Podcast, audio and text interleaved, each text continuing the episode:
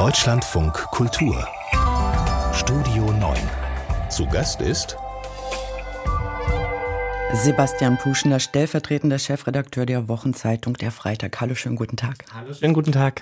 Sind Sie auch froh, dass Sie gerade nicht auf die Deutsche Bahn angewiesen sind? Ich war tatsächlich heute auf eine private Eisenbahnlinie angewiesen, um von Brandenburg hierher zu kommen. Und die fährt nämlich aus gewissen Gründen. Und da war ich froh, auf die angewiesen zu sein, weil die Fahrzeugbegleiterin hat gerade noch zum Abschied gesagt, wir freuen uns, Sie durch dieses Scheißwetter in ein sonniges Wochenende und uns dem Feierabend entgegenzufahren. Das war eine charmante Verabschiedung gerade. Offensichtlich auch äh, mit der Option, dass Sie da einen neuen Kunden gewonnen haben bei so viel Pünktlichkeit und auch noch Freundlichkeit. Ja? Absolut. Ich äh, fühle allerdings, das muss ich sagen, äh, äh, mit allen, die seit Tagen ihre Wege umleiten müssen. Äh, das ist teilweise ja wirklich schwer, auch diese Ersatzzüge, die eingesetzt werden. Äh, mir tun auch die äh, Lokführer leid, die jetzt unterwegs sind. Wie geht's Ihnen da? Ja, klar, man muss sich darauf einstellen. Das ist oft ein totaler Umstand und man merkt aber auch daran, wie wichtig es ist, ein gut funktionierendes und mit ausreichend und motiviertem Personal ausgestattetes Eisenbahnnetz zu haben. Und ich glaube, die Lokführerinnen und Lokführer und die anderen Bahnbeschäftigten, die da gerade streiken, die haben doch sehr gute Gründe dafür, dass das so bleibt oder sogar noch besser wird.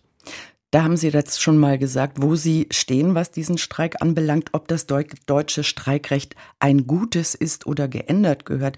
Darüber sprechen wir gleich in dieser Studio 9 Ausgabe mit Gabi Wutke.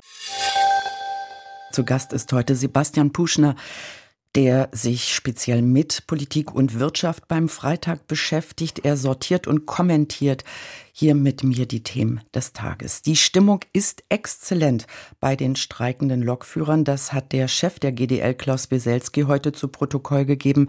Anders sieht es bei Umfragen außerhalb der Branche aus. Das Ergebnis von YouGov die Mehrheit lehnt den Streik ab. In der Chefetage der deutschen Arbeitgeber würde man am liebsten das Streikrecht begrenzen. Steffen Kampeter sagte heute dazu im Deutschlandfunk. Unsere Forderung als Arbeitgeber ist, dass der Gesetzgeber sich Gedanken darüber macht, ob er die Verhältnismäßigkeit gesetzlich definiert, ob er Schlichtungsverpflichtungen dort kodifiziert, ob er Regeln macht, dass insbesondere die Warnstreiks umfassen. Es macht doch keinen Sinn, dass bei einem Konflikt innerhalb eines Unternehmens die Beschäftigten in der Kita oder der Büroangestellte oder der Schichtarbeiter beim Daimler nicht zu seinem Betrieb kommt. Das sind ja Dinge, wo ganze Regionen oder das Land in Geiselhaft genommen wird. Sebastian Puschner, Sie fühlen sich ja nicht als Geisel der GDL. Ist der Vorschlag der deutschen Arbeitgeberverbände für Sie eine unlautere Einmischung oder realitätsfremd oder Strategie oder was? Also ich sage mal, es ist ein nachvollziehbarer Versuch, das macht ihn aber nicht richtig. Ich finde ihn, äh, ja, ich würde sogar sagen, gefährlich, weil Streiken und Arbeitskämpfe und Tarifkämpfe, äh, das ist eine Form von Demokratie. Und wir reden ja wahrscheinlich auch heute hier noch viel über unsere Demokratie. Und wenn man demokratisches Engagement im Streik, wo fast 100 Prozent der Beschäftigten gesagt haben, wir wollen den und wir sehen Gründe für den, wenn man den sozusagen dann sofort versucht äh, niederzudrücken und gesetzliche Regulierung zu schaffen, dann schadet das nicht nur der deutschen Tarifautonomie und Tarifpartnerschaft, wie wir sie haben, sondern auch der Demokratie letztendlich. Also ich finde das ganz falsch. Und was meinten Sie, was Sie wiederum an dem Argument nachvollziehen können?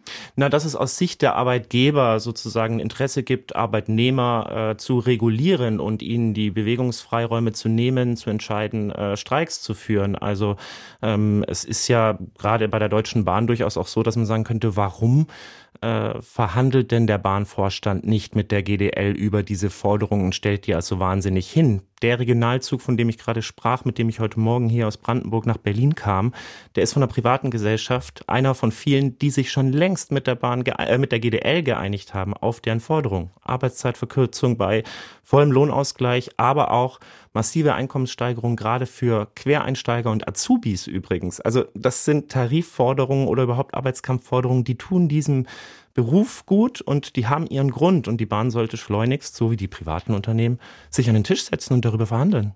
Also für Sie tönt Wieselski nicht nur, er hat auch recht, sind aber sechs Tage tatsächlich angemessen? Ja, also es ist der längste Streik der Eben. in der Geschichte der Bahn und äh, ich sage mal, ich finde, das äh, ist eine Frage, die qua Tarifautonomie die Tarifparteien oder beziehungsweise in dem Fall die Beschäftigten und die Gewerkschaftsmitglieder klären müssen und die haben ganz klar ja dazu gesagt. Insofern von daher finde ich das berechtigt und dass ein Streik Einschränkungen nach sich zieht, ob in der Kita oder bei der Bahn, das liegt nun mal in der Natur der Sache. Ja, aber was wir vielleicht trotzdem noch im Blick behalten sollten, ist ja, dass Ihre Position bedeutet, Sie waren jetzt mit der privaten Bahn unterwegs und dann mit dem Roller. Die Mehrheit der Deutschen ist aber gegen diesen Streik. Heißt das, Leute, Füße unter dem Tisch stillhalten, gucken, wie er rund kommt, das muss man dann auch aushalten können?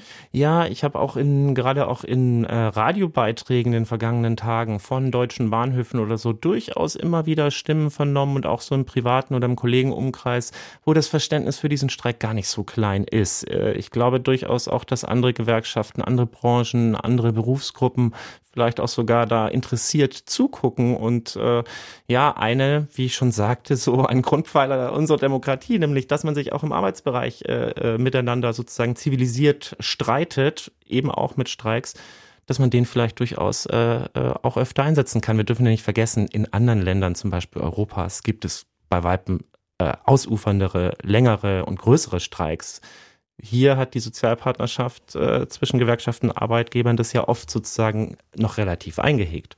Ich frage mich, ob wir diesen Streik womöglich auch als ähm, besonders ähm, krass in gewisser Weise wahrnehmen, egal ob wir davon persönlich betroffen sind oder nicht, weil ähm, die logistische Infrastruktur in Deutschland ja an vielen äh, Ecken und Kanten einfach da niederliegt durch eine jahrzehntelange inzwischen Sparpolitik. Ist ja alles irgendwie mit dem Tafelsilber weggekommen.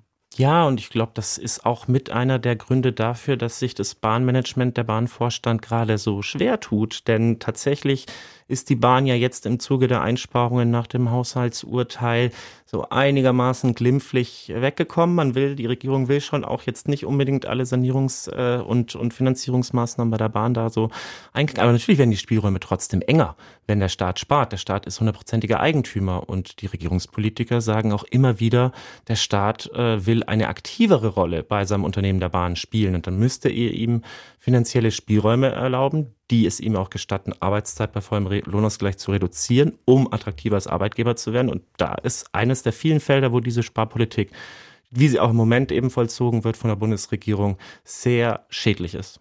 Sagt Sebastian Puschner vom Freitag an diesem Freitag in Studie 9. Mehr als verschnupft sind viele Menschen in Deutschland, nämlich die, die eine Wohnung suchen. Die Mieten steigen weiter, die Not ist groß, denn mit neuem Wohnraum, der bezahlbar ist, kommt die Politik trotz aller Versprechungen nicht hinterher. Bundesbauministerin Clara Geiwitz trifft sich deshalb heute mit Bund und Ländern.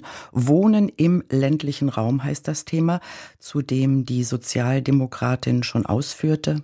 Hier wollen wir gemeinsam Konzepte entwickeln, wie Leerstand aktiviert werden kann, zum Beispiel durch Sanierung auch attraktiver gestaltet werden kann.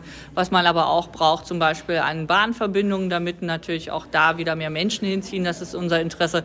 Und vor allen Dingen ist die große Frage, wie kriegen wir Wohnungen saniert, wo relativ geringe Mieten gezahlt werden, weil das ist natürlich eine große Herausforderung unserer Zeit, auch hier klimafreundlich zu sanieren die Bundesbauministerin von der SPD, Sebastian Puschner, eine praktikable Idee, die schnell umgesetzt werden könnte?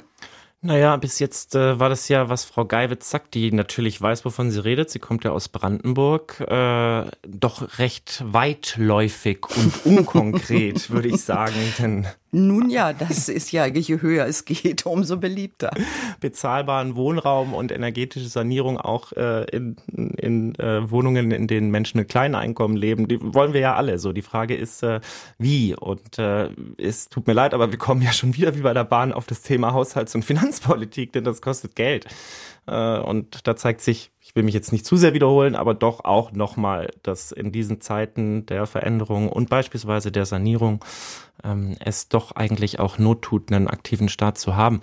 Aber ähm, generell kann man an dem Thema, glaube ich, auch noch mehr ablesen. Das ist der Stadt-Land-Konflikt äh, oder die Gegensätze, die wir hier haben. Das ist ne, in den Städten ist wahnsinnig schwierig, eine Wohnung zu finden, eine bezahlbare Wohnung zu finden.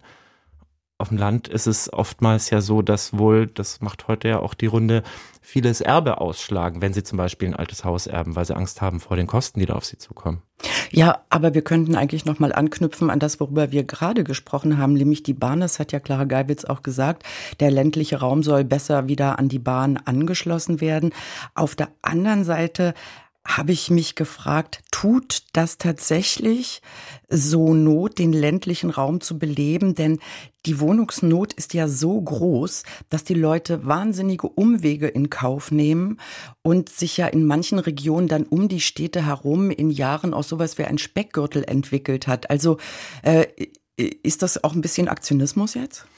Ja, also das, das ist natürlich, das ist natürlich die große Frage. Also es gibt ja gerade hier um jetzt, wir sind in Berlin, um Berlin rum durchaus so Brandenburg an der Havel zum Beispiel, so eine Stadt, da ist, glaube ich, eine Behörde vom Auswärtigen Amt entstanden. Da, weiß nicht, mit ganz vielen Stellen gab es ganz viel Zug nach da draußen und so. Und ich finde das schon, ich finde die Belebung von ländlichem Raum eigentlich auf jeden Fall äh, angesagt. Und äh, man kann jetzt nicht natürlich jedem vorschlagen, ach, wenn du in der Stadt keine Wohnung findest, dann zieh doch aufs Land raus. Aber äh, viele der Probleme, mit denen wir uns ja heute in Deutschland konfrontiert sehen, die haben ja durchaus mit der Vernachlässigung der ländlichen Räume zu tun. Ne? Leute, die sich kaum mehr trauen, in der Kommunalpolitik sich zu engagieren oder rückläufiges Engagement in Institutionen, Vereinen und so. Und, und von daher ist dort zu wohnen und leben zu können, das zu befördern, auf jeden Fall ähm, doch, ich würde sagen, eine, eine, eine sehr gute Idee.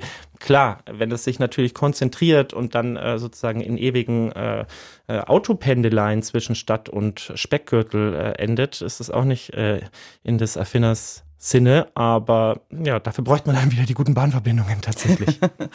ja, aber es ist ja auch ein bisschen bizarr. Ähm, natürlich wurde und wird ja auch gerade in Ostdeutschland immer noch sehr großzügig die Abrissbirne eingesetzt, weil nach der Wende ähm, Hunderttausende aus den neuen Bundesländern in den Westen gingen, um da zu leben und zu arbeiten. Und äh, jetzt äh, soll da etwas wiederbelebt werden und sich mir die Frage stellt, also zum einen hat es mal was gekostet, die Plattenbausiedlungen platt zu machen und jetzt soll wieder gutes Geld eingesetzt werden, um da wieder was aufzubauen. Ist schon irgendwie nicht logisch, ne? Nee, ist, ja, naja, wobei vielleicht schon auch ein bisschen, weil es gibt ja doch auch einen gewissen Rückzug aus West nach ja, Ostdeutschland. Meine Frage war ja, ob einfach zu früh abgerissen wurde. So, ja. Lagen die ja, Soziologen einfach falsch mit ihrer Prognose, das wird mal eine Wüste, können wir gar nichts mehr mitmachen? Also ganz sicherlich wurde äh, hier und dort immer wieder auch äh, zu früh äh, abgerissen und nicht eben daran geglaubt oder überhaupt mal darüber nachgedacht, was man machen könnte, um vor Ort eine Stärkung zu erreichen, um vielleicht eben diesen Wegzug früher zu drosseln oder auch umzukehren, wie es teilweise heute schon in manchen Kommunen ist. Ja. Sie haben ja ähm, gerade gesagt, dass es einige gibt, die ihr Erbe nicht antreten, weil sie die Instandsetzung nicht zahlen könnten. Dafür soll jetzt bundesweit im Sommer ein Programm aufgelegt werden mit 350 Millionen Euro. Das heißt, äh, Jung kauft alt. Aber ich habe mich gefragt, ähm, kümmert sich die Politik auch genügend, also bei Clara Geiwitz habe ich es jetzt eben nicht gehört, äh, um absichtlichen Leerstand durch zerstrittene Erben oder nicht aufzufindende Hausbesitzer? Also sollte man auch da von Staatswegen vielleicht nochmal über eine Enteignung nachdenken. Das ist ja äh, auch doch eine gehörige Portion, die da leer steht und Menschen ziehen rum und suchen neuen Wohnraum. Ja, ich würde es vielleicht Vergesellschaftung nennen. Das klingt aber so ein bisschen netter. aber tatsächlich, äh, tatsächlich finde ich das eher eine gute Idee. Also es gibt ja tatsächlich auch in vielen Orten, gerade wenn es jetzt um Einkaufsmöglichkeiten gibt, dann durchaus solche Lösungen, dass man einen kommunalen Dorfladen aufmacht und das vielleicht sogar als Genossenschaft oder als irgendwie von der Gemeinde äh, äh, in Erbpacht ganz günstig an Initiativen vergebenen Orten. Und ich glaube, da muss man auf jeden Fall äh, anknüpfen. Das ist eine total äh, gute Idee. Und dann, also ich kann selbst, bin selbst, verbringe selbst einen Teil der Zeit in einem Ort hier in, in Brandenburg und dann kann mich da echt was wachsen. Dann äh, ist man in so einem Ort und ist dann bei einem Vereinstreffen, wo alle Vereine da sind und es ist der reine Wahnsinn. Da sind dann irgendwie 50 Leute im Raum von einem kleinen Ort und alle sind super engagiert und es gibt Vereine, es gibt eine Feuerwehr und es gibt einen Taubenzüchterverein und es gibt gibt alles und das ist eigentlich, also wir dürfen auch nicht vergessen, es ist ja nicht alles, wenn wir aus den Städten hier rausgehen, liegt ja nicht alles brach und öd da nieder. Es gibt ja auch ganz viele tolle ländliche Räume in Deutschland und äh, glaube ich, kann man sich einfach ein Beispiel an sowas nehmen. Und dann ist es auch auf jeden Fall eine gute Idee äh, zu sagen, na hör mal, du kannst hier das nicht absichtlich leer stehen lassen ab einem gewissen. Aber das ist ja ein Problem, was wir in der Stadt übrigens auch haben. Also äh, es gibt viel, viel zu wenig Wohnraum, aber es gibt, glaube ich, durchaus auch in, in großen Städten äh, viel zu viel absichtlich leerstehenden Wohn- eben. oder Büroraum auch. Eben, eben. Studio 9, der Tag mit dem Journalisten Sebastian Puschner. In dieser Sendung haben unsere Gäste ja die Wahl. Sie können von einem großen persönlichen Ärgernis erzählen oder von etwas Erfreulichem. Sie können sich aber auch einen Überraschungsgast einladen. Und ähm, darauf, auf diese Rubrik ist die Wahl heute gefallen. Er ist auch schon am Telefon, ohne dass ich weiß, wer er oder sie ist. Herr Puschner, lassen Sie kurz die Katze aus dem Sack. Wer ist da in der Leitung? An der Leitung oder in der Leitung ist Wolfgang Michal. Wolfgang Michal ist Journalist, äh, freier Autor, glücklicherweise sehr oft für uns, für den Freitag, für unsere Zeitung tätig. Und ich habe ihn eingeladen, weil er in unserer aktuellen Ausgabe einen, wie ich finde, sehr aufschlussreichen Text geschrieben hat zu, Achtung, ernstes Thema, historischen Vergleichen, heute und früher, Stichwort Wannsee-Konferenz und Potsdamer Geheimtreffen. Herr Michael, schönen guten Tag, schön, dass Sie da sind. Ja, guten Tag. Jetzt erzählen Sie, was haben Sie geschrieben, was haben Sie recherchiert? Also es geht um die äh, Demonstrationen, die jetzt stattfinden und in dem Zusammenhang also gegen diesen Geheimplan gegen Deutschland, den die Korrektivredaktion aufgedeckt hat, dieses Treffen in der Potsdamer Villa Adlon und ähm, da gab es dann sehr oft den Vergleich zur Wannsee-Konferenz 1942. Und das ist mir aufgestoßen, dass das eben ein völlig falscher Vergleich ist. Absolut. Inwiefern stellen Sie das jetzt klar und machen die Unterschiede deutlich? Naja, die Wannsee-Konferenz, die 1942 stattgefunden hat, die fand ja mitten im Krieg statt und ist eine äh, staatlich organisierte Mordaktion gewesen. Also dort hat man versucht äh, zu beraten, wie man die elf Millionen Juden Europas äh, möglichst effektiv vernichten kann. Äh, und da waren beteiligt äh, verschiedene Reichsministerien mit ihren Staatssekretären, da waren hohe SS-Funktionäre und äh, Nationalsozialisten. Ähm, der Gastgeber, der Hauptredner war Reinhard Heydrich, das war der Chef des Reichssicherheitshauptamtes, also praktisch des äh, maßgeblichen Repressionsapparates des Dritten Reiches. Äh, und das kann man, glaube ich, nicht vergleichen mit dem Treffen da in Potsdam äh, von einigen verpeilten AfD-Funktionären und Neonazis und ein paar CDU-Mitgliedern, die dort eine Spendensammelaktion machten und so einen Remigrationsplan äh, vorgestellt haben. Also die sind ja völlig machtlos und in der Opposition. Deswegen habe ich einen anderen Vergleich gewählt. Also es gab 1931, bevor die Nazis an die Macht gekommen sind, äh, ein solches ähnliches Geheimtreffen in Boxberg, im Boxberger Hof. Wo ist das? Das ist in Südhessen in der Nähe von Lampertheim und Bürstadt. Ähm, und gerade weil die äh, hessische aus Hessen stammende Bundesinnenministerin Nancy Faeser eben gesagt hat, dass sie dieses Treffen da in Potsdam an die Wannsee-Konferenz erinnert, da wollte ich dann sagen, also wenn sie schon aus Hessen kommt, hätte sie mehr an dieses südhessische Ereignis denken können, das da in Bürstadt stattgefunden hat, im Buxberger Hof. Da haben sich führende hessische Nationalsozialisten getroffen und äh, der Werner Best, der war damals Gerichtsassessor, ein junger Mann noch, 28, der hat dort ein äh, Umsturzszenario vorgestellt, äh, wie die SA und Landwehren zusammen äh, nach einem fingierten kommunistischen Putschversuch an die Macht kommen könnten. da hat er schon so, so eine Art Notverordnung äh, ausgearbeitet und die hat er da vorgetragen. Da sollten also Oppositionelle schon in Konzentrationslager äh, gekommen und es sollten Enteignungen stattfinden und äh, Lebensmittelrationierung sollten, sollte es geben. Also vor allem für, für Deutsche sollten Lebensmittel verteidigt, äh, verteilt werden, aber nicht für Juden zum Beispiel. Also die hätte man dann wahrscheinlich verhungern lassen. Ähm, also diese, dieses Treffen von noch nicht an der Macht befindlichen Nationalsozialisten, das wäre dann eher ein Vergleichsmaßstab. Äh, jetzt stellt sich für mich die Frage, weil Sie mir gerade eine Geschichtslücke gefüllt haben. Kommen Sie aus Hessen? Ist, da man, ist man da näher an diesem historischen Treffen dran oder wie sind nee, Sie drauf komme, gestoßen? Ich komme nicht aus Hessen, ich komme wie Sebastian Puschner aus Bayern. Na? Und das heißt, Sie haben. Aus Franken. Oder? Oh ja, da, uh, da mische ich mich an dieser Stelle zwischen Ihnen beiden nicht ein. ähm, nein, aber wie sind Sie dann auf dieses Treffen gestoßen? Nee, ich habe mich schon immer mit der Geschichte ein bisschen beschäftigt, vor allem mit der Zeitgeschichte. Ich habe ja Politikwissenschaft studiert und äh, ich habe mich damals sehr stark mit dem Niedergang oder dem Untergang der Weimarer Republik beschäftigt und da habe ich mich erinnert an dieses äh, an diese Boxberger Dokumente.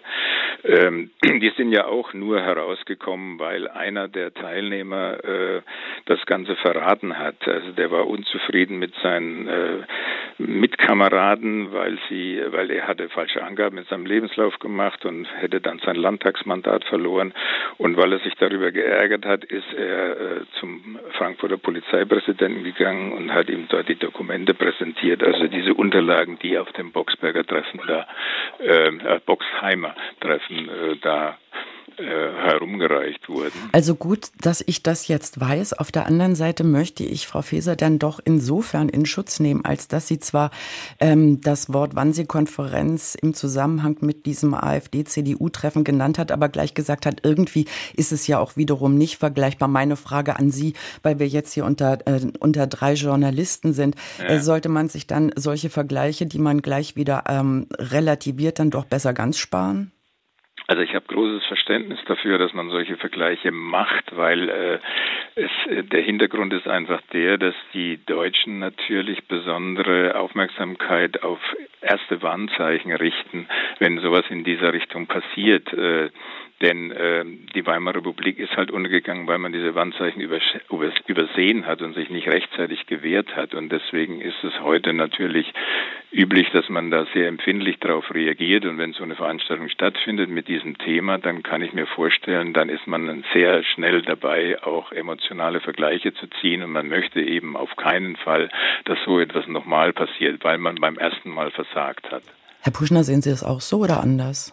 Nein, ich würde das eins zu eins teilen. Das, äh, die Geschichte äh, von diesem Treffen 1931 geht ja insofern auch noch weiter, als dass dann der Frankfurter Polizeipräsident versucht hat, irgendwie sozusagen etwas gegen die NSDP, NSDAP zu erreichen, letztendlich das aber nicht wirklich äh, äh geschafft hat. Und insofern hm, stimme ich da Wolfgang Michael total zu. Aber man muss, wenn man darüber nachdenkt dann und analytisch sozusagen überlegt, wo stehen wir heute und wo war, was war damals so die Referenz und was kann man aus der Geschichte lernen, dann doch, glaube ich, äh, sehr genau sein. Ja, also interessant ist noch, dass der, der Polizeipräsident hat natürlich an seinen Chef, an den an damaligen hessischen Innenminister, das war Wilhelm Leuchner, hat er diese Informationen weitergegeben und der wollte das erstmal hart machen. Der hat dann äh, Hausdurchsuchungen bei einigen SA-Leuten veranlasst und hat dann die Belege gefunden für diese Veranstaltung und hat das Ganze dann der Presse übergeben, denn er wollte erreichen, ähm, dass A, die NSDAP verboten wird und B wollte er erreichen, dass die damals gerade stattfindenden Koalitionsverhandlungen zwischen dem katholischen Zentrum, also das war eine Vorläuferpartei quasi der CDU, und den Nazis in Hessen äh, nicht zustande kommen. Denn die äh, Nazis hatten bei der hessischen Landtagswahl, die kurz vorher stattgefunden hatte, äh, von 0 auf 37,1 Prozent einen unglaublichen äh, Erfolg eingefahren und keine andere, also keine andere Koalition war mehr, mehr möglich und die Weimarer Koalition konnte keine Mehrheit mehr bilden. Die alte aus SPD, DDP und Zentrum und so hat man sich dann bereit erklärt, solche Koalitionsverhandlungen zwischen Schwarzen und Braunen zu machen. Und das wollte natürlich Leuschner auch verhindern. Und äh, er ist allerdings da auf Granit gestoßen, weil in der in der Reichspolitik es schon so weit war, dass der damalige Reichskanzler Heinrich Brüning ähm, schon mit den Nazis flirtete, weil er die natürlich auch reichsweit immer mehr an Zulauf gewonnen hatten und Hindenburg gesagt hat, er solle sich äh, etwas von der SPD wegbewegen und solle mehr mit den Nazis zusammenarbeiten. Herr Michael, jetzt äh, schelten Sie mich nicht, wenn ich sage, ja. so gesehen ist unsere Sendung geplant, als würden wir fortführen, was Sie uns gerade ausgeführt haben. Also erstmal vielen Dank für äh, diesen äh, kleinen Einblick in die deutsche Geschichte. Danke für Ihre Zeit. Wie umgehen mit der AfD? In vielen Städten setzen die Bürgerinnen und Bürger weiter Zeichen gegen die in Teilen rechtsextreme, also verfassungsfeindliche Partei. Julian Niederrümelin, ehemaliger Kulturstaatsminister und heute Rektor der Humanistischen Hochschule Berlin, findet das gut und wichtig. Aber weil nicht gewinnt, wer nichts wagt, plädiert er für ein Verbotsverfahren gegen die AfD. Sebastian Puschner ist weiter heute Mittag mein mein Gast. Haben Sie auch eine klare Haltung, so wie Niederrümelin, nach vielen Abwägungen oder stehen Sie vor vier Wahlen in diesem Jahr zwischen Baum und Borke? Ich sag mal so, ich hatte eine äh, vor der Lektüre dieses Textes von Nida Rümelin klarere Haltung und er hat mich doch sehr auch ins Nachdenken gebracht. Das ist ein sehr kluger Text und äh, ich lese ihn gar nicht mal so, dass er jetzt unbedingt für ein Verbot plädiert, aber zumindest für eine Überprüfung dessen Machbarkeit, zumindest mal in einzelnen Landesverbänden. Vielleicht aber auch, äh, also in einzelnen Bundesländern und AfD-Landesverbänden, vielleicht aber auch bezogen auf äh, den Ausschluss aus der Parteienfinanzierung, ähm, weil eben die AfD äh, in Teilen, äh, in weiten Teilen in manchen Bundesländern tatsächlich mutmaßlich äh, die Abschaffung der Demokratie beziehungsweise deren vehemente Schädigung sozusagen fordert. Und ich finde, ähm, da ist ganz viel in diesem Text drin und ich würde sagen, ja, das leuchtet mir ein, was er da schreibt, dass ein, wenn ein gewisser Punkt erreicht ist, wir hatten es ja gerade mit dem Telefongast Wolfgang Michal, dieses Verfehlen mm, in der Weimarer Republik, genau, nicht wirklich ja. rechtzeitig die Schlüsse gezogen zu haben. Und ich finde, da hat er auf jeden Fall einen Punkt. Generell bin ich aber gegenüber diesen mh, mm, Verbotsansätzen sehr skeptisch, weil aus ihnen durchaus auch eine politische Schwäche spricht, nämlich eben der AfD nicht politisch Paroli bieten zu können. Das hat viele Gründe, aber die hat, glaube ich, äh, aber einer davon ist, glaube ich, schon auch, dass bei vielen Themen einfach die Unterscheidbarkeit der Parteien doch nicht so groß ist, wie sie früher in guten alten Zeiten war oder vielleicht aber auch heute sein könnte. Würden Sie sagen, wir stünden heute nicht da, wo wir stehen in diesem Land, wenn die Politik bei Zeiten etwas unternommen hätte? Ja, das ist ja auch sehr interessant bei Nida Rümelin in diesem Text. Also wir zitieren ihn, glaube ich, in der Süddeutschen guten, Zeitung übrigens in der, der Vollständigkeit. Zeitung, die darf man dem im Freitag genau. gerne auch lesen. und, ähm, nein, er sagt ja, er macht ja auch einen interessanten Punkt. Und zwar, er kommt auf die Migrationspolitik zu sprechen. Er sagt sehr deutlich in diesem Text, dass das ein Kombinationspunkt war und dass Europa und die Europäische Union oder auch Deutschland sich dieser, diesem Thema und diesem Gefühl bei vielen Menschen, dass der Staat nicht handlungsfähig ist, dass er seine Grenzen nicht schützen kann, dass man sich dem offensiver und sehr viel früher hätte stellen müssen. Und tatsächlich, wenn man auch bei Kolleginnen und Kollegen, die zum Beispiel in ostdeutschen, aber nicht nur in ostdeutschen, auch in westdeutschen Bundesländern äh, in der Fläche unterwegs sind, wenn man, wenn man danach hört, dann ist das etwas, was oft kommt, was oft berichtet wird oder auch bei Menschen selbst aus dieser Region, dass es so ein Gefühl gibt von, der Staat hat das nicht unter Kontrolle. Es hat viel mit Migration zu tun. Und ich glaube, mm, also ich bin sicherlich äh, ein absoluter Befürworter des Grundrechts auf Asyl und äh, aber es ist doch tatsächlich so, dass dieses Thema beispielsweise einfach sehr viel zu spät, äh, ähm, sag ich mal, in der Art und Weise äh, diskutiert wurde, dass man ja, dass man vielleicht eben auch nicht mehr allein nur bei der AfD äh, die Gefühle, die Position oder so ablehnt. Also ich stelle jetzt mich mal auf die Seite, die sagt, ein Verbotsverfahren könnte größeren Schaden anrichten als Nutzen haben, wenn ich mir vor Augen führe, dass der Korrektivbericht ähm, der AfD offensichtlich äh, neue Mitglieder beschert hat, zum einen und ja auch ein langwieriges Verbotsverfahren vor dem Hintergrund, dass es ja noch immer Menschen gibt, die, wenn sie denn demnächst Wähler sind, mit halb geballter Faust in der Tasche rumlaufen und noch nicht so ganz sicher sind, äh, wähle ich diese Partei oder wähle ich was anderes. Ja, ich würde mal sagen, wenn eine Verfassung oder wenn eben das Grundgesetz, wenn eine Demokratie ähm, es vorsieht, dass man zu solchen Verbotsverfahren oder auch äh, Parteifinanzierungsausschlusszügen äh, ähm, kommen kann, wenn diese Instrumente darliegen, ähm, dann ist es nicht verkehrt, sie auch zu prüfen und zu überlegen, ob man sie eben einsetzt und auch die Langwierigkeit des Verfahrens kann eigentlich kein Grund sein, denn wenn es um eine Gefahr für die Demokratie geht, dann dauert es natürlich ein bisschen länger zu prüfen, ob die denn tatsächlich vorhanden ist und sie gerichtlich zu, zu, zu verhandeln, rechtsstaatlich zu verhandeln. Also ähm, ich glaube, da kommt es halt dann darauf an, inwiefern die Sicherheitsbehörden hm, des Staates dazu in der Lage sind, so, ein Gebot, so eine Überprüfung zu führen. Und äh, beim NPD-Verbotsverfahren waren sie es nicht. Da war, äh, ist der Staat gescheitert. Insofern hat man das natürlich im Hinterkopf. Wie das heute ist. Hm. Sebastian Puschner zu Gast in der Mittagsausgabe von Studio 9 und morgen wird er beim ersten Parteitag vom Bündnis Sarah Wagenknecht sein. Morgen hat Sarah Wagenknecht nach Berlin geladen zum ersten Parteitag ihres Bündnisses. Sebastian Puschner, Sie werden für den Freitag die Veranstaltung beobachten. Wagenknechts einstiger Parteigenosse Dietmar Bartsch hat vorausgeschickt, der Medienhype wird abebben. Denken Sie das auch?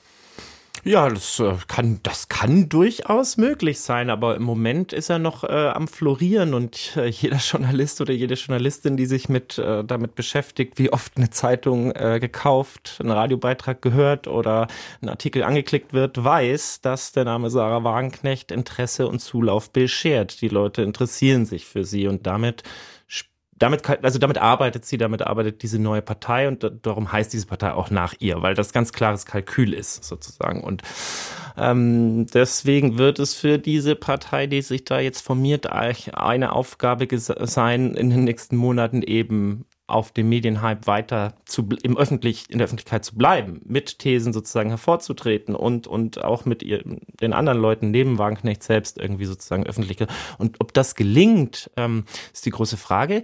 Ich glaube, es wurde ja schon jetzt in den letzten ein, zwei Wochen, wo der, die Aufmerksamkeit sehr stark auf diesen Anti-AfD-Protest gerichtet war, so ein bisschen noch weniger. Mhm. Also klar, die sind abhängig von Konjunkturen, aber dass jetzt sozusagen so eine lang anhaltende Rezession eintritt, Wagenknecht-Rezession und auf einmal sich niemand mehr dafür interessiert, glaube ich nicht. Also dafür ist er einfach sozusagen auch zu, mm, ja, ähm, gewandt und geschickt darin, sich jeglichem öffentlichen Gespräch zu, ste zu stellen. Die, also man kann sie selbst ja in jedes Gespräch stellen, die wird das führen, der wird sie nicht zurück und, und, und wird auch was sagen, wo danach sich Leute dran reiben werden oder zustimmen werden und so. Darum glaube ich, so schnell ebbt er nicht ab, aber ist ich, ich nehme es ein bisschen anders wahr als Sie. Ich finde, es gibt bei jedem Hüsteln von Sarah Wagenknecht medialen Widerhall. Ja, äh, also ich, ich meine, was die Partei ja gerade schon auch versucht, ist, sie versuchen so andere Leute auch nach vorne zu schieben. Und es sind ja auch so ein paar mehr oder weniger prominente Namen jetzt dabei, die fürs Europaparlament erstmal kandidieren werden. Sie haben jetzt in Thüringen beispielsweise die Eisenacher Oberbürgermeisterin von der Linken sozusagen zu sich zu sich geholt, äh, werden also da in der Fläche auch mit anderen Leuten versuchen aufzutreten. Aber klar, diese, diese Obsession oder dieses Interesse in Bezug auf Wagenknecht, die sind schon, äh, das ist schon faszinierend. da gebe ich Ihnen recht. Studie 9 am Morgen hat heute mit dem Historiker Thorsten Holzhauser gesprochen. Ähm, Herr Buschner, Sie haben es ja gerade schon angedeutet, es wird jetzt in den nächsten Monaten die Frage sein, äh, wie stellt sich äh, diese Partei auf? Er sieht das Bündnis, also der Historiker, das Bündnis Sarah Wagenknecht, inhaltlich jetzt erstmal breit aufgestellt der Anspruch scheint schon zu sein, bei allen Konkurrenten zu wildern. Das zeigt sich im Programm darin, dass äh, man auf der einen Seite eine klare Stoßrichtung gegen linksgrüne Themen hat, wie Identitätspolitik oder auch aus Sarah Wagenknechts Sicht überzogene Klimaschutzmaßnahmen. Man sieht aber auch, dass das neue Programm in wirtschafts- und sozialpolitischer Hinsicht gar nicht so eindeutig links ist, wie man vielleicht meinen möchte. Immerhin steht da dann viel von Marktwirtschaft, Wettbewerb, Mittelstand, Leistung und sogar von Exportwirtschaft. Also das Programm ist in dieser Hinsicht noch eine bunte Mischung. Das scheint aber gerade gewollt zu sein. Also eine bunte Mischung, die könnte man ja ähm, kategorisieren als etwas, Unentschiedenes. Ähm, Thorsten Holzhauser sagt, das ist gewünscht. Wie sehen Sie es? Ja, also dass, dass es gewünscht ist, das sehe ich auf jeden Fall auch so. Man ist, äh, möchte natürlich in alle möglichen Milieus anschlussfähig sein. Es gibt die ja weit über diese Partei hinaus verbreitete Hoffnung, sie würde auch der AfD nennenswert Wählerinnen und Wähler abspenstig machen. Ich glaube aber, dass neben der Linken vor allem auch die SPD sich durchaus da die eine oder andere äh, Sorgesfalte im, äh, im Spiegelbild sozusagen Ach, noch entdeckt. eine, ne? noch eine, ja. Und aber aber auch, also in der FAZ beispielsweise gab es ja schon die Aufforderung in Richtung Friedrich Merz, sich nicht Koalitionsoptionen zu verbauen, also auch da anschlussfähig zu sein. Ich finde aber, so ein bunter Gemischtwarenladen ist es nicht. Wenn man sich jetzt den Entwurf für das Europawahlprogramm ansieht, dann ist das wirklich ein, ein, ein sehr stark auf Wirtschafts- ähm, sozial- und friedenspolitische Fragen zugeschnittenes Programm. Und da ist jetzt, also es gibt ja auch noch nicht so viel. Es gibt ein paar Dokumente mit ein paar Seiten ja. und so. Aber ähm, da ist schon, glaube ich, äh, berührt oder aufgenommen der Punkt, dass das, glaube ich, das neben der Migration ist äh, oder noch weit vor der Migration ist, was viele Menschen in Deutschland umtreibt, ist die Angst vor so einem wirtschaftlichen Abstieg. Dass so diese Zeit des relativen Wohlstands, der zwar sehr ungleich auch verteilt immer war in diesem Land, aber der doch eine Möglichkeit, also ein gewisses angenehmes Leben ermöglichte, ähm, dass das vorbei ist und dass das durch die großen Veränderungen sozusagen ähm, verloren geht und dass genau darauf, denke ich mal, will sie vor allem ansprechen. Und dieses Gefühl ist tatsächlich bei FDP-Wählern, bei Unionswählern, bei SPD-Wählern, mhm. bei AfD-Wählern verbreitet. Am wenigsten bei den Grünen. Und das ist, denke ich mal, der politische, einer der politischen Hauptgegner dieser Partei. Werden Sie sich jetzt morgen die gesamte Veranstaltung ähm, ansehen und die Atmosphäre beschnuppern oder konzentrieren Sie sich dann auf was, worüber ja, Sie schreiben wollen? Bin ich auch noch am überlegen. also mal gucken, wie das läuft. Ich glaube, bis nachmittags werde ich auf jeden Fall bleiben, weil wenn Oskar Lafontaine mal nochmal eine Rede hält, das wird er wohl da morgen tun. Würde ich ja ähm, eher als Hüsteln der Partei bezeichnen, aber gut. naja, also er ist ja, glaube ich, jetzt 80 geworden von mhm. allzu kurzer Zeit. Ja. Das finde ich schon ganz interessant. Ich gucke es mir mal an, aber äh, ich gehe dorthin schon tatsächlich auch mit dieser Fragestellung, wie grundiert denn eigentlich die vielfache Erwartung ist, oh ja, jetzt, auch wenn man die Wagenknecht nicht mag, so, die macht die AfG vielleicht ein bisschen, zumindest ein bisschen kleiner. So, wie, das, das würde ich mir gerne angucken. Und äh, das Spitzenduo ist auch eigentlich ein ganz interessantes aus Fabio De Masi und Thomas Geisel. Relativ in mancherlei Hinsicht ein, ein, einig, aber doch auch ein bisschen gegensätzlich. Und das finde ich mal spannend zu beobachten, wie sich das morgen äußert. Ich kann jetzt nur sagen, äh, wer hat an der Uhr gedreht? Es äh, geht jetzt auf das Ende der Sendung zu. Deshalb kann ich Ihnen nur sagen, schön, dass Sie da waren, schön für Ihre Meinung, schön für Ihre Expertise und äh, vielen Dank dafür. Ich danke.